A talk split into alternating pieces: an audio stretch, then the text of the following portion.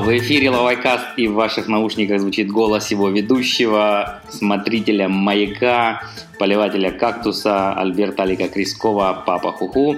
И у меня сегодня в гостях интереснейший гость, человек, с которым мне трепетно разговаривать, потому что это прям, вот есть такая пословица, ну ладно, пословицу я приведу уже в рубрике «Грамота». Сегодня не буду томить, у меня в гостях отец Дионисий. Отец Дионисий, вы в Гонконге, правильно? Да, добрый вечер. У нас уже вечер, я в Гонконге. Да, и я думаю, что многие, кто знает про Китай, знает про православие в Китае, безусловно, вас знают – с вами я не могу разговаривать на «ты» никаким образом. Наверное, это такое, знаете, исключение, потому что обычно во всех моих подкастах я всем тыкаю, а тут я робею. Но вас все знают, а те, кто не знает, я скажу, что отец Дионисий уже второй десяток лет несет свой крест на этой части суши – и эм, сейчас вот это делает в Гонконге. Да, мы, получается, сейчас на оси Пекин-Гонконг. Э, спасибо большое за представление. Я очень рад э, возможности вновь принять участие и рад всех приветствовать. Да, это действительно не первая запись с отцом Дионисием. Как минимум был один подкаст, но я там не выступал в качестве ведущего. Ну и надеюсь, что у нас не так, хотя наоборот, надо надеяться, что, что у нас так много слушателей, которые все это будут помнить.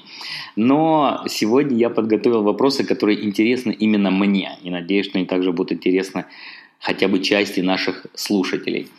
Отец Денисий, ну давайте сразу с места и в карьер. Вот вы находитесь в Гонконге.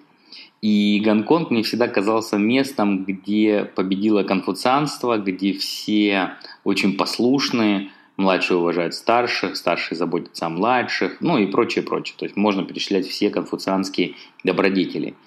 И вдруг не так давно у вас там были такие мощные протесты. А, без каких-то политических оценок. Вот вы как священник, как человек, который работает с людьми, может быть, приподнимите мне завесу этой тайны, почему и как вот такие послушные гонконговцы вдруг стали бросать бутылки с зажигательной смесью и разбивать витрины телевизоров в метро? А, это достаточно объемный вопрос. А, но прежде всего я, наверное, сказал бы, что с моей точки зрения а, конфуцианство не победило нигде и, видимо, не может победить нигде и никогда не побеждало, с моей точки зрения, и в самом Китае, хотя бы в силу того, что это идея э, или мечта, под которую, как под идеал, э, в той или иной степени те или иные правители в разные периоды истории э, пытались отформатировать общество, в котором им пришлось выполнять свои обязанности правителей. Реальная жизнь всегда была достаточно далека от идеалов, и, как мы помним, и сам Конфуций об этом говорит, ну и во времена его последователей э, его совет по устройству общества всегда э, подавались как рекомендации или даже, скажем так, идеальные рекомендации, а практика была далека от этого воплощения идеала. Ну, возможно, потому что это была просто жизнь, и, наверное, было бы несправедливым положить жизнь людей на алтарь идеалов, мы э, живем в реальности, она э, эти идеалы и идеи так или иначе корректирует. И, может быть, отчасти с этим связано то состояние, которое мы в жизни можем достигать, состояние счастья.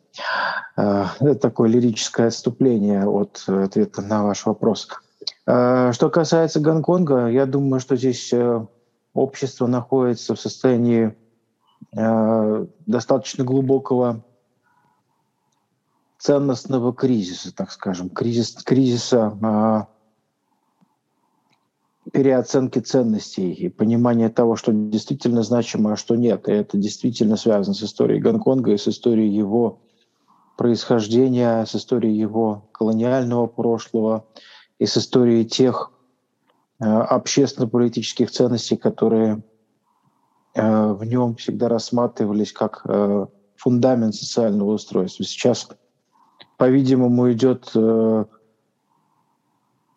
замена этого фундамента или, так скажем, существенная корректировка, э, инициатором которой выступает э, континентальный Китай, э, Пекин, его общество. И для Гонконга, который находится в состоянии транзита, трансформации, это вопрос собственной идентичности. Поэтому, как всегда, при таких транзитах и трансформациях и сменах уклада мы можем описать ситуацию как кризисную, выход из которой может быть различным, как э, пессимистичным, так и оптимистичным. Ну вот Протесты уже прекратились. Я думаю, все, кто следит за ситуацией, прекрасно понимают почему. Но, тем не менее, вот этот вопрос, о котором вы упомянули, о переоценке ценностей, он, наверное же, остается открытым. И можно я рискну задать вопрос чуть шире? Вот это самая переоценка ценностей, о которой вы говорите. Я тоже, даже не фокусируясь на Гонконге, а смотря на разные поколения, которые я вижу в континентальном Китае, понимая, что общество проходит очень большую трансформацию. Безусловно, сейчас разговоры о любых общественных изменениях все-таки неотделимы, конечно, от политики, но тем не менее попытаемся это не сильно затрагивать. Вот в целом китайское общество сейчас, как вы считаете, оно ищет свою новую идентичность или оно вынуждено принять то, что ему уже сказали, какова эта идентичность должна быть? А, с моей точки зрения, и в данном случае Китай оказывается отчасти а, локальной историей, практически все социумы в мире начинают, возможно, в модернизированной форме, но воспроизводить, воспроизводить традиционные практики – и Китай, как я упомянул, мне кажется, не исключение. И э, уже в новом, более технологичном формате он, э, возможно, возвращается к ну, как, как на спирали, на другом витке этой спирали, в другом немножечко формате, но тем не менее э, к знакомым и опробованным принципам. Угу. Но я рискну спросить, что в случае Китая это принцип коллективной ответственности, например, или, или, или я не, не попал вот не туда, знаете, как в морском бое, бух, мимо.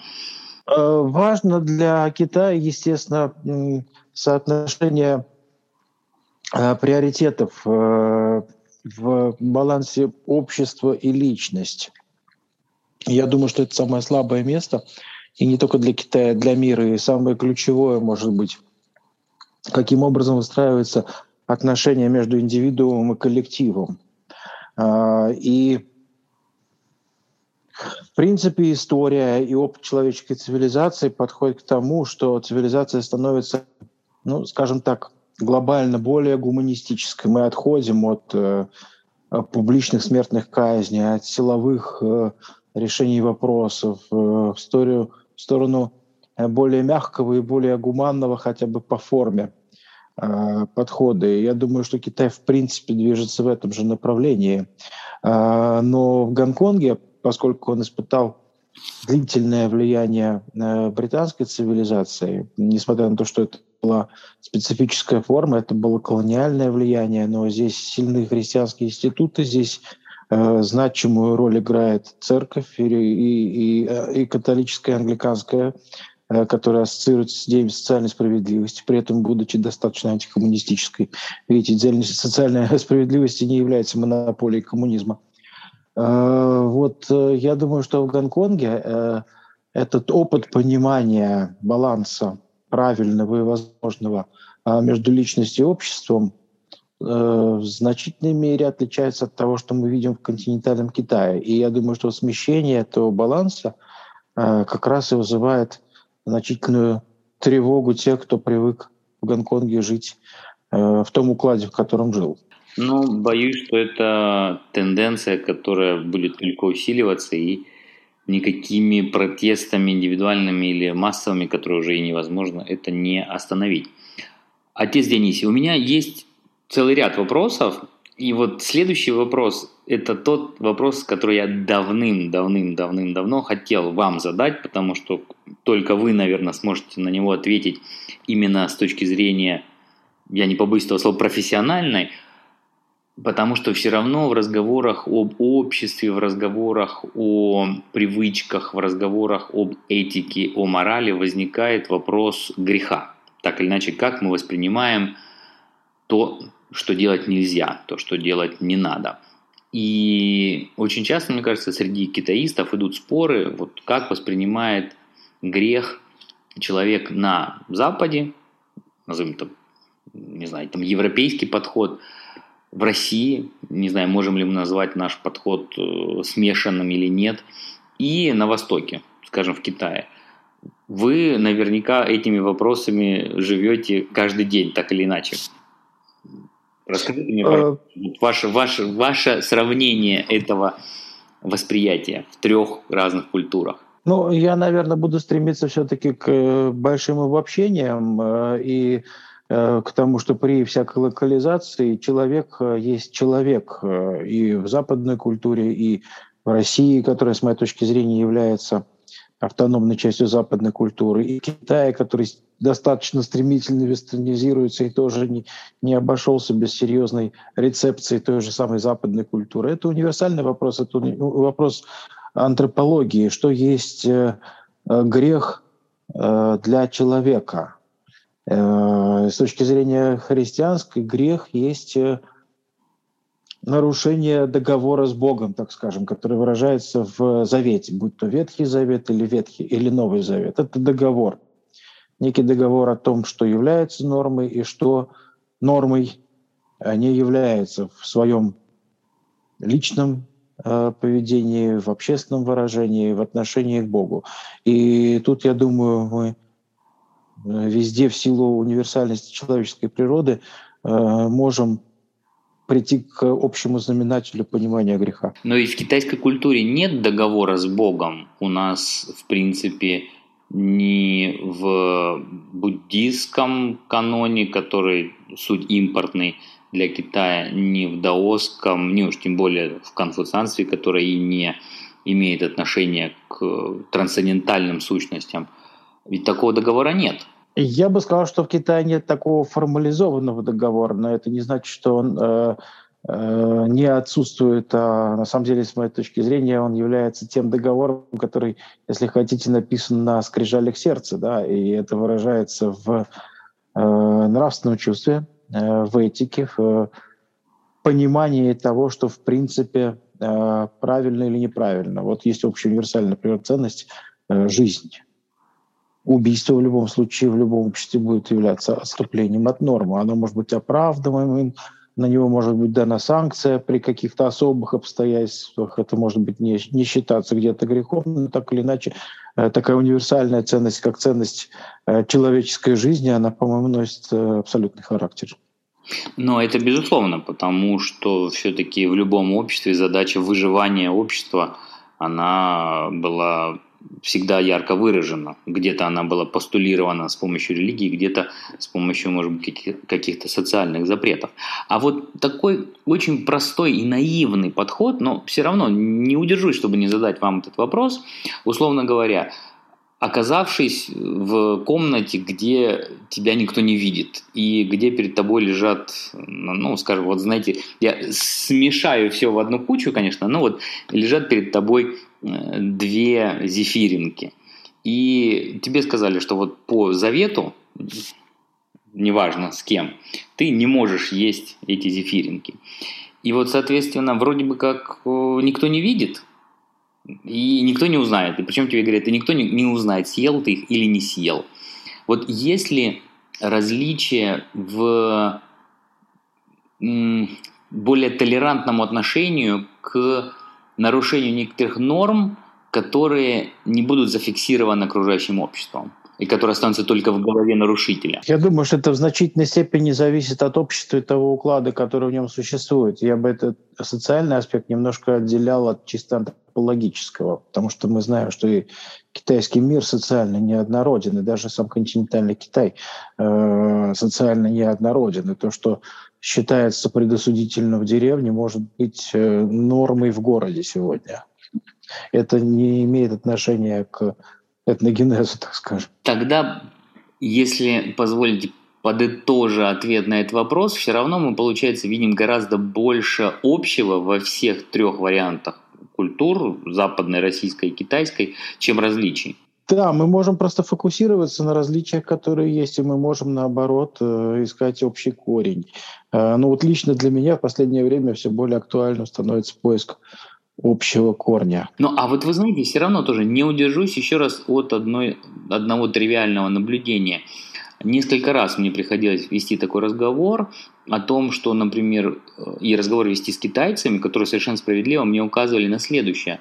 Я когда спрашивал, почему, например, в Китае гораздо меньше распространена благотворительность, почему никто не шлет деньги голодающим детям в Африку.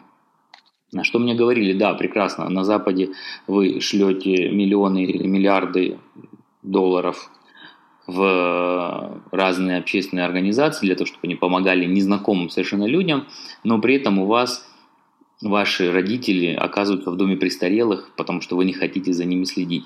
В Китае, да, незнакомому человеку помогают меньше, но зато близкому человеку, который находится в, входит в круг семьи, а круг-то может быть довольно обширным, помогут гораздо больше, гораздо быстрее, гораздо охотнее, чем на Западе.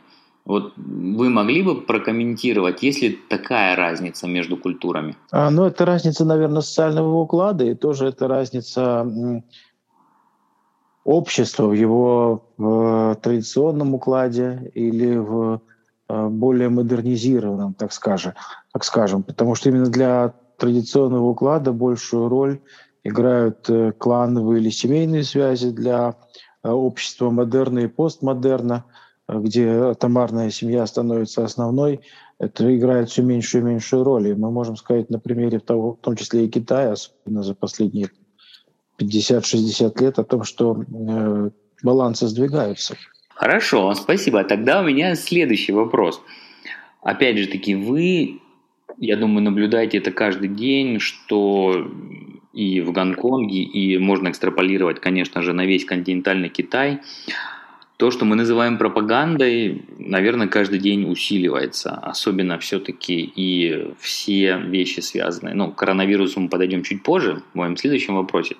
Но все равно вот борьба за души, за разум, за глаза, за внимание – она только усиливается, а может быть даже уже где-то монополизирована. Она, вот, если мы говорим, конечно, про континентальный Китай, а в Гонконге, может быть, еще есть какие-то альтернативные точки зрения для обывателя, он может что-то слышать другое. По вашему опыту, вот весь этот пропагандистский шум, он все-таки влияет на сердца, умы и души местного населения, или они умеют очень эффективно его блокировать, и это остается просто неким белым шумом, который всегда на периферии сознания и который не сильно пускает внутрь. Мне кажется, что влияет, и влияет э, в особенной мере на людей, которые не имеют навыков э, критического анализа, э, на людей, которые привыкли, безусловно, и некритически доверять чужому слову, выраженному в э, СМИ, в соцсетях, э, в государственных СМИ. Это естественная угроза. И, собственно говоря, информация — это то, что вас формирует, и то, что даже, скажем так, вас форматирует. Э, поэтому я бы с осторожностью сейчас, на самом деле, призвал всех относиться к любой информации, потому что помимо того, что это может быть низкокачественный белый шум, Э, действительно за этой информацией, за ее выборкой, за ее подачей э, могут стоять те или иные э, интересы. Поэтому я считаю, условно говоря, если мы характеризуем, скажем, СМИ, то как в России сейчас к некоторым СМИ требуется предъявлять ярлык «иностранный агент», я бы в данном случае, говоря этически эмоционально, к иным э, СМИ предъявил бы ярлык государственная пропаганда, так чтобы люди, которые не имеют навыка анализа, но могли бы по этой маркировке хотя бы э, ожидать направления э, качества информации, вот, подаваемых теми или иными СМИ. А вот еще один слегка провокационный вопрос, но не удержусь, чтобы его все-таки не задать. Мне всегда казалось, что очень многие люди, которые так или иначе смотрят на вещи, связанные с религией, причем я не говорю про христианство, в данном случае я хотел бы даже скорее задать вопрос, вы не поверите, про буддизм и даже про ламаизм. То есть любой человек, который интересуется религией в том или ином ключе, он ну, должен понимать некие основные постулаты, что это что-то связанное с божеством, что это связано с деятельностью высших сил, неважно, будь то монотеистические религии или любые другие. И вот то, что мы сейчас видим, например, что ну, там, перерождение неких религиозных персонажей вдруг начинается санкционироваться или контролироваться совершенно земной силой, или что в разных религиозных организациях требуется лояльность и Цезарю, как говорится, и высшим силам.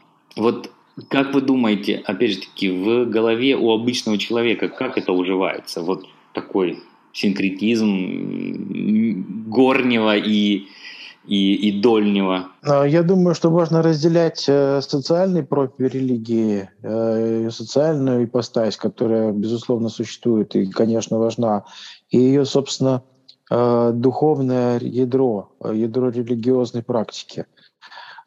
И то, что является социальным проявлением, естественно, взаимосвязано с социальным укладом.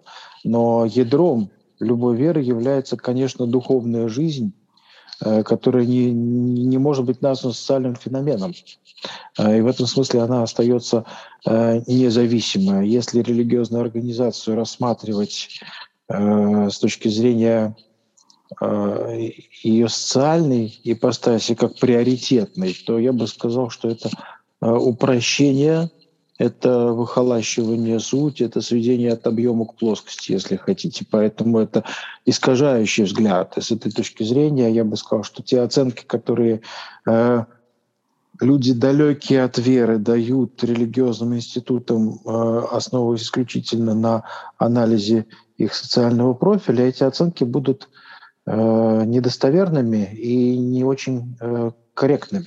Тогда, если я вас правильно понял, это скорее э, сообщение, содержащее в себе надежду, что несмотря на все вот такую внешнюю атрибутику некой противоречивости и даже некой абсурдности ситуации для человека по-настоящему верующего, опять же таки, в ту религию, которую он так или иначе выбрал, ситуация на самом деле не столь, не столь плохая, не столь критичная, или наоборот, я вас неправильно понял? Нет, можно сказать так. Я согласен до той поры, покуда человек верующий не э, будет осознавать социальный профиль своей религиозной организации как э, абсолютную доминанту, до той поры э, все приемлемо. Хорошо, спасибо. Ну вот к следующему вопросу перейду, и он связан, опять же таки, с наблюдениями последних лет уже, к сожалению – с ужасом говорю, что у нас пандемия уже сколько, полтора года, и конца пока и края не очень видно. Но вот мы видим также разную реакцию социума на появление этой болезни. Я имею в виду, конечно, что, насколько я знаю, в России все, ну или многие ходят без масок, относятся слегка фаталистично, ну, заболел, заболел, умер, умер, что ж поделать, да, Бог дал, Бог взял. И вообще, то есть общество ведет себя очень любопытным образом. В Китае совершенно другое поведение, нулевая толерант, толерантность и готовность принести в жертву практически все, хотя тоже интересно, что на самом деле приносится в жертву. Но вот мой вопрос, связанный с пандемией, заключается в следующем. До недавнего времени я всегда думал, что китайцы довольно спокойно относятся к вопросу смерти – ну, пришло время умирать, умер. Заболел, умер.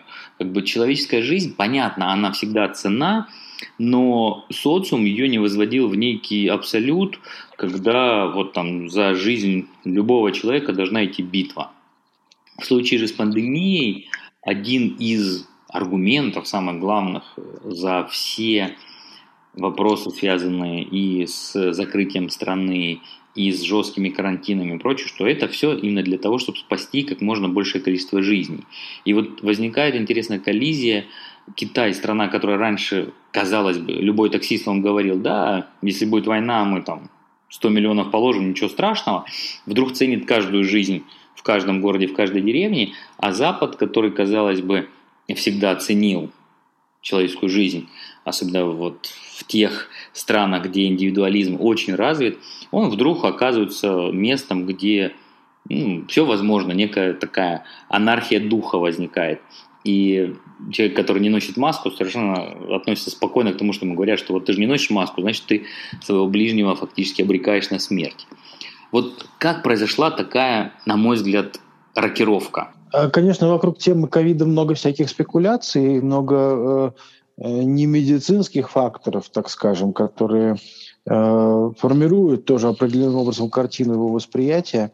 Э, тут и политические факторы есть, и а, социальный. И в каждой стране, в каждом обществе это немножечко по-своему, немножечко субъективно, я бы так сказал. Общую объективную, объективную картину мы, наверное, э, с трудом можем сейчас установить, потому что, несмотря на то, что это полтора года, э, для такого серьезного анализа это еще слишком непродолжительное время. А, но центральную проблему, как мне кажется, э, вы очень точно здесь отметили, это отношение к смерти. Вот на самом деле э, Китай – это языческое общество, каким он и был, такой он и есть при всем своем атеизме. Э, это языческое общество, а центральной э, проблемой нехристианского языческого общества является страх смерти. И вот ковид этот страх очень ясно показал. Этот страх смерти – Э, существует как доминирующий. И в этом смысле можно сказать, что э, люди становятся рабами ковида, а смысл жизни сводится к борьбе с ним, что, в общем-то, э, западная цивилизация, которая все-таки при всем своем отступлении от христианства стоит на христианском фундаменте, западная цивилизация этого э, не принимает, считая при всей абсолютной ценности человеческой жизни, э, считая смерть не абсолютным фатумом, так скажем, э, тем, что подсознательно может быть э, преодолимо силой Божией. Э, вот люди не хотят быть рабами ковида. Я бы так это, я бы так это назвал. Спасибо большое. Конечно, я думаю, каждый из наших вопросов, которые мы сегодня с вами обсуждали, у части слушателей должен вызвать еще большее количество вопросов. Мне потом скажут, почему же я не задавал поострее вопросы, почему же я не дискутировал.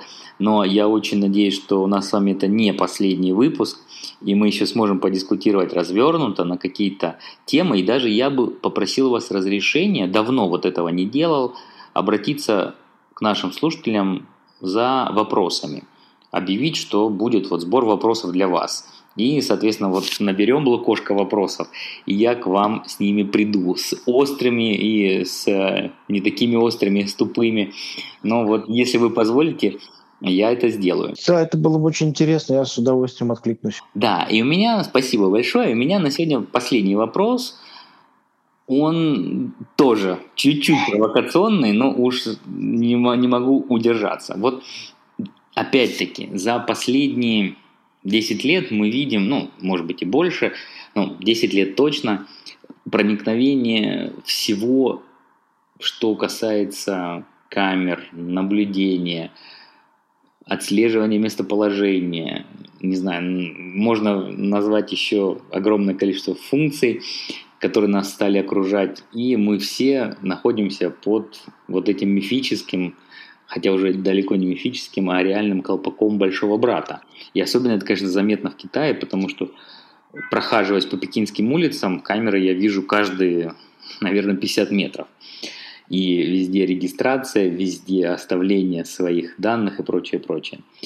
Вот как вам кажется, это не попытка тоже построить такое общество, ну, можно сказать, рай на земле, когда все будут под всевидящим оком. Все будут знать, что поступать плохо нельзя, потому что кара будет. А и причем будет не, не в следующей жизни или там не на суде Божьем, а вот прямо сейчас. И таким образом, ведь цель-то заявлена очень благая, что мы построим общество, в котором не будет преступности, в котором не будет э, воровства, в котором не будет убийств, в котором не будет мошенничества и прочего-прочего. Но вот разве это не такой вот интересный ход конем к созданию Царства Божьего на земле? А, ну, наверное, это попытка действительно а, достигнуть какого-то спокойствия и безопасности в обществе. Но я опять же сказал, возвращаясь с самого начала нашего разговора, что это а, не есть нечто новое, потому что вся вот эта приватность, о которой так сейчас люди беспокоятся, приватность в той степени, в которой мы ее знали в последние десятилетия, это завоевание общества городского уклада Э, индустриальной эпохи. Э, в доиндустриальную эпоху, а Китай во многом был доиндустриальным еще там 60 или 70 лет тому назад, никакой приватности и близко не было. Поэтому, возможно, потому что такой быстрый скачок, э, поэтому так легко эти практики в Китае сегодня приживаются. Да? Если мы посмотрим на э, традиционную жизнь села, какая там приватность? Все у всех на виду. Э, когда люди получали письмо от своего уехавшего, например, в город родственника, простите, пока оно доходило до адресата, вся деревня уже письмо прочитала и новость разносила. А, поэтому, опять же, на некоем новом уровне спирали мы возвращаемся к тому, что было. А, оценочное суждение о том, хорошо это или плохо, это другая вещь. Я думаю, что приватность была неким определенным антропологическим завоеванием, которое утверждал достоинство человека. А, сегодня мир приходит к тому, кстати, не только в Китае, но и на Западе, а, что ему а, предлагается ради безопасности, которую, правда, никто не может пока гарантировать, но на нее надеются, да, этой приватностью вновь предлагается пожертвовать. Я думаю, что страшного в этом ничего нет, но, в общем-то, досадно, что человечество не в состоянии удерживать э, те э, завоевания своего собственного достоинства, которыми оно некоторое время все-таки наслаждалось. Да, ну вот на такой, я даже не знаю, какой-то ноте, но в целом, наверное, не очень оптимистической, полуоптимистической, да, стакан у нас наполовину пуст или наполовину полон. Но будем заканчивать нашу запись. Хотя, все-таки давайте попробуем закончить на более оптимистической ноте. Вот, отец Дионисий, вы, наверное, знаете, что у нас в подкасте очень часто есть рубрика «Грамота». Я хотел спросить, вдруг у вас есть где-то под рукой какая-то фраза или какое-то слово, которое вам кажется интересным, полезным для наших слушателей и которое вы хотели бы с ними разделить. Конечно, я говорю о китайском языке? Вот э, не будучи знатоком китайского языка, я на самом деле не считаю себя компетентным для того, чтобы вот на этот вопрос э, интересным образом ответить. Хорошо, тогда мне придется все-таки ответить за вас и ту самую пословицу, о которой я говорил в самом начале нашего, нашего подкаста нашим слушателям донести. Но вот я ее очень люблю, потому что она звучит по-китайски так «сяу», день тау, то есть э, э, день тау, извините, там все первым, у первым тоном, да, э, сяу, день тау, то есть маленький э, колдун, маленький, не знаю, знахарь увидел большого э, знахаря, большого колдуна. Я не называю вас колдуном, я в том смысле, что это вот я маленький эксперт и увидел большого эксперта. Поэтому и слегка оробел вот о той робости я говорил в начале тоже нашего подкаста. Отец Денис, я очень вам благодарен, что несмотря на такую неформальность и где-то, может быть, с моей стороны наивность некоторых вопросов, вы согласились записать этот подкаст, не, не испугались, не почурались у нас в эфире появиться. А, Альберт, большое спасибо за предложение. И мне будет очень радостно, если это действительно, а, если мои ответы действительно будут э, кому-то интересны. Я уверен, что так и будет. Тогда, с вашего позволения, я буду оставлять наших слушателей, во-первых, с домашним заданием. Пожалуйста, готовьте вопросы для отца Дионисия и присылайте их. У нас есть форма для обратной связи, у нас есть email – вы всегда его найдете. Если что, я скажу, что это we, we at lowicast lavaicast.ru, тоже очень просто запомнить. Мы собака lavaicast.ru, да, так запомнить еще проще, хорошая мнемоника. Присылайте на почту, присылайте через форму обратной связи, присылайте в комментариях. Когда накопится, я думаю, с десяток вопросов, я надеюсь, что отец Дионисий снова зазвучит у нас в эфире. И сейчас я поставлю какую-нибудь хорошую музыку. Я даже вот хочу вас спросить, а есть ли что-нибудь у нас на китайском языке, но может быть именно христианское или даже православное? Какие-нибудь песнопения? О, да, конечно. Да, конечно, есть. Э, э, мы немножечко пытаемся немножко, может быть, искусственно пока это все деятельность, так скажем, сверху, а не снизу, поэтому она не так уж органична, но э, мы пытаемся над этим работать, и э, у нас есть кое-какие записи китайского церковного пения. Тогда, если это возможно, пришлите мне, пожалуйста, файл, и сейчас я его как раз в конец нашего подкаста и поставлю. Ну что, всем слушателям Желаю самое главное здоровья. Это у нас первый осенний выпуск, так что всем хорошей осени, хорошей жатвы и скорейшего открытия всех границ. Спасибо. Всем до свидания. Пока-пока. До свидания.